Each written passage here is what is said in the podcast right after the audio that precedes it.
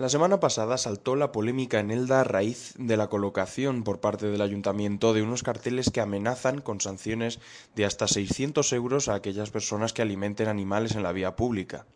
Una polémica que fácilmente se podría haber evitado si no fuera por la pasividad del gobierno local que sistemáticamente ha hecho oídos sordos a las peticiones de colectivos animalistas y ha mirado para otro lado en un asunto tan problemático para los vecinos y vecinas como para los propios animales. Por un lado, las sanciones que el Gobierno pretende aplicar vienen previstas en una ordenanza de tenencia de animales obsoleta.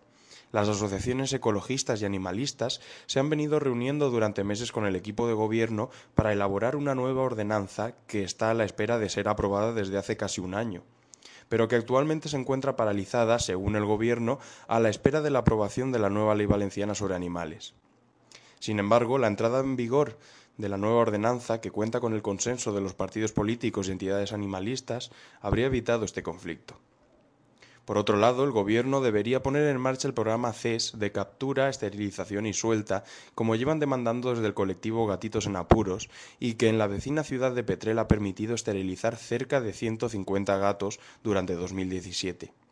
Esto permitiría controlar el aumento de la población de gatos que habitan las calles de nuestra ciudad, a la vez que se evitan los problemas de salubridad derivados de la mala alimentación o las enfermedades que puedan sufrir estos animales.